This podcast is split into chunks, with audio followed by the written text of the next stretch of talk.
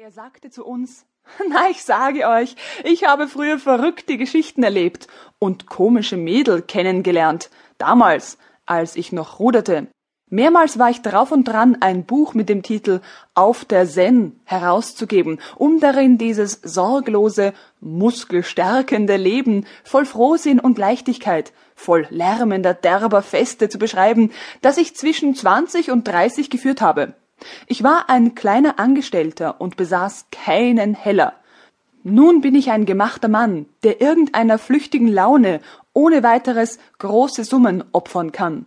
Tausend bescheidene, unerreichbare Wünsche, die mein Dasein mit allen möglichen Hoffnungen von Glück verschönten, schlummerten mir im Herzen.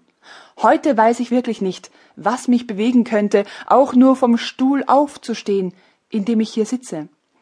Das war alles so einfach, so wunderbar und doch so schwierig, so zwischen dem Büro in Paris und dem Fluss im Argenteuil zu leben.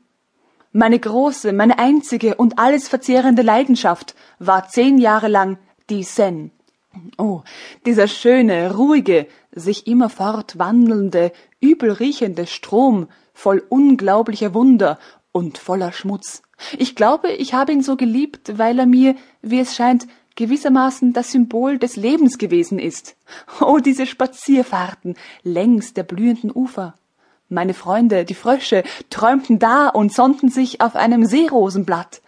Und die zarten, zierlichen Wasserlilien unter den feinen, hohen Gräsern, die plötzlich hinter einem Weidenstamm sich mir zeigten, wie ein Bild in einem japanischen Album und der Eisvogel, der vor mir in die Höhe stob wie eine blaue Flamme.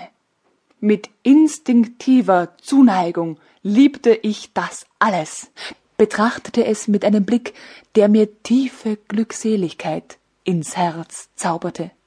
Wie andere sich süßer Liebesnächte erinnern, denke ich an Sonnenaufgänge im morgendlichen Nebel, die als irrende, totenweiße Dämpfe im Morgengrauen hin und her zogen.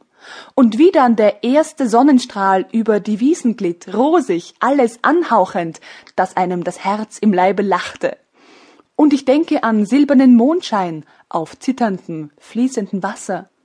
Und als Symbol der ewigen Illusion des Lebens zeigte sich all das für mich auf jenem schmutzigen Gewässer, das allen Unrat von Paris zum Meer hinwälzt. Und dann dieses lustige Leben mit den Kameraden. Wir waren eine Bande von fünf Burschen, heute alles gesetzte Leute. Und da wir alle arm waren, hatten wir in einer grässlichen Kneipe in Argenteuil ein unglaubliches Lokal gemietet, das nur